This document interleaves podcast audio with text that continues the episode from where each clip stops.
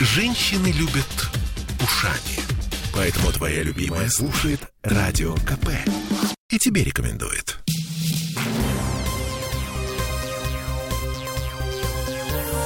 Темы дня. Лучше вход по QR-кодам, чем полный локдаун. Это официальная позиция Смольного. Там все еще не приняли решение, но общее настроение, в общем-то, уже понятно. В России очередной рекорд посуточной заболеваемости. В Петербурге снова больше трех тысяч новых диагнозов. Всем привет, я Олеся Крупанина. Я Дмитрий Делинский. Город, ну, на самом деле, готовится к введению QR-кодов. К нам даже собирается завозить роботов, которые будут проверять документы на входе в кафе, бары, рестораны и в кино. Но об этом чуть позже. Прямо сейчас цифры. Еще цифры. Почти 7,5 тысяч человек лежат в больницах. В Петербурге еще 35 тысяч болеет дома. Это официальная статистика оперативного штаба. Запас коек в коронавирусных стационарах пока есть, и в связи с этим Смольный, ну, как бы не идет на локдаун.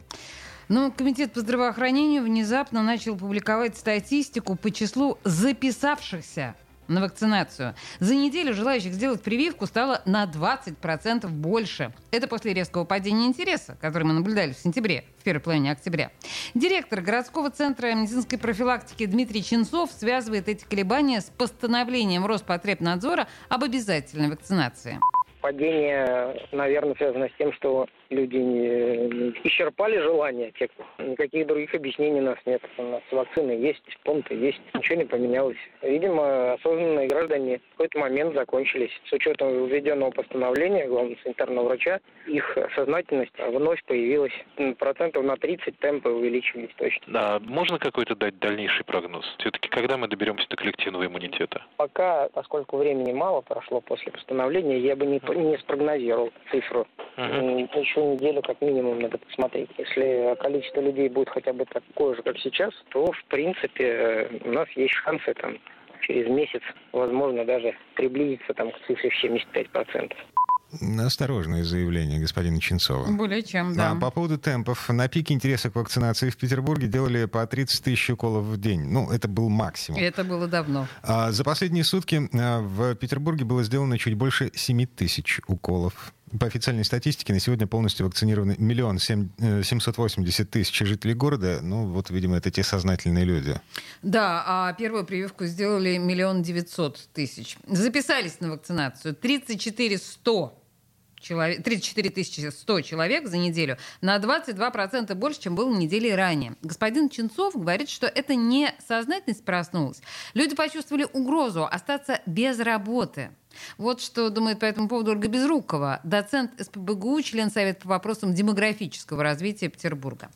Я просто думаю, что у нас действительно вот уровень такой взаимной какой-то солидарности, он достаточно низкий в обществе. У нас действительно очень трудно объединить людей. Вот, скажем, мы там создавали в свое время товарищество собственников жилья, мы там с мужем вдвоем. И это был колоссальный просто труд. То есть вот сам, самоорганизация людей достаточно низкая. И люди вот живут вот по этому принципу, что мне это не касается. И вот это, собственно говоря, меня это не касается. Вот это настолько достигло уже таких размеров, что в целом целом люди не осознают э, вот такой серьезной вообще ситуации, где, вообще-то говоря, от поведения каждого зависит выживание нашего общества фактически. Сегодня я слышала такую фразу уже «гуманитарная катастрофа», да, то есть этой гуманитарной катастрофы нужно а, применять, действительно использовать более, наверное, такие серьезные действия а, власти. Я очень часто выступаю против запретов какого-то давления, насилия, но в данной ситуации я считаю, что а, нужно обязательно принимать меры по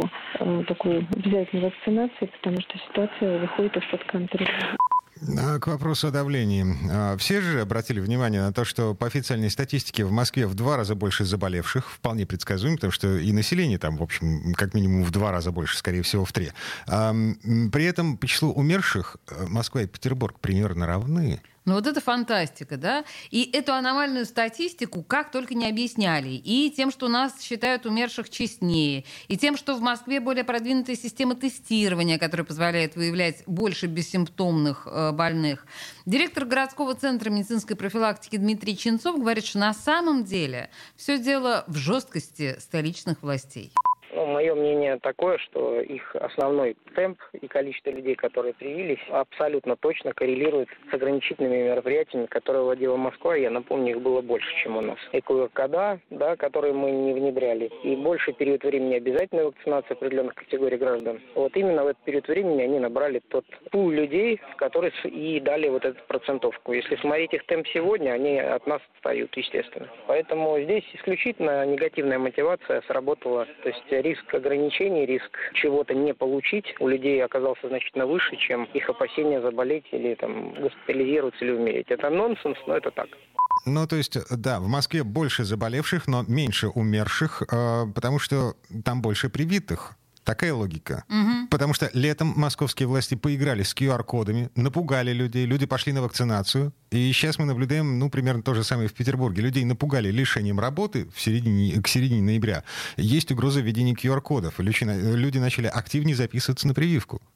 К слову об угрозе введения QR-кодов. Глава Комитета по промышленной политике Кирилл Соловейчик сегодня на заседании комиссии ЗАГСа по промышленности, экономике и предпринимательству заявил буквально следующее. Цитата. «Мне сложно сказать, но лучше по QR-кодам вход куда-то, чем ограничительные меры. Будем маневрировать, будем смотреть. Сейчас ситуация спокойно воспринимается, а на самом деле она неспокойная. Моя задача – не допустить локдауна». Конец цитаты. Но вы понимаете, э, вот это настроение в Смольном, что угодно, только не локдаун, потому что э, городскому бюджету нужны деньги.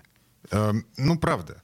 А, и- нужно, чтобы люди... а, Тратили деньги, конечно. Да, и чтобы люди не остались без работы. В связи с этим QR-коды.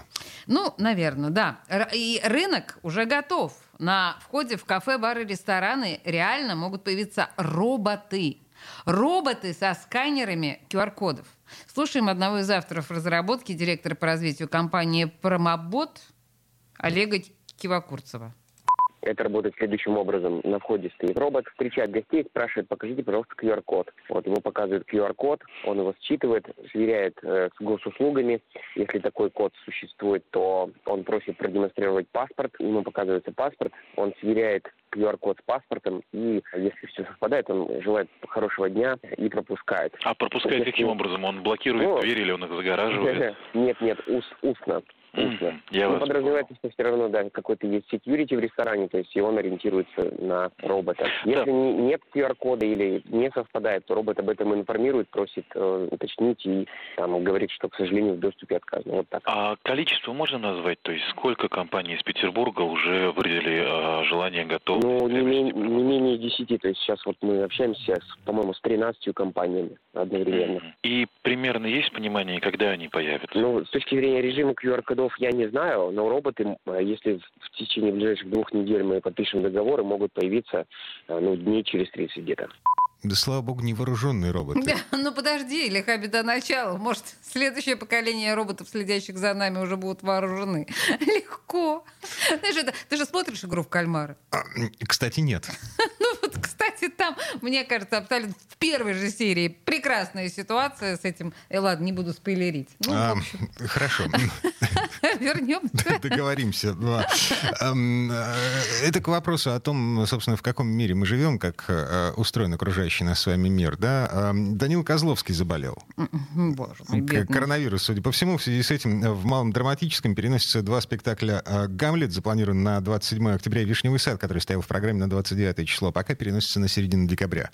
Ну, хорошо, мы будем ждать с нетерпением Данила Козловского, но мне кажется, что как раз вот э, переболеть, это, ну, в возрасте Данила Козловского, это не самое страшное испытание. Очень многие из моих знакомых, на самом деле, пред- предпочли бы переболеть, нежели вакцинироваться. Ну, ты знаешь эту фобию. А, Ну, потому что...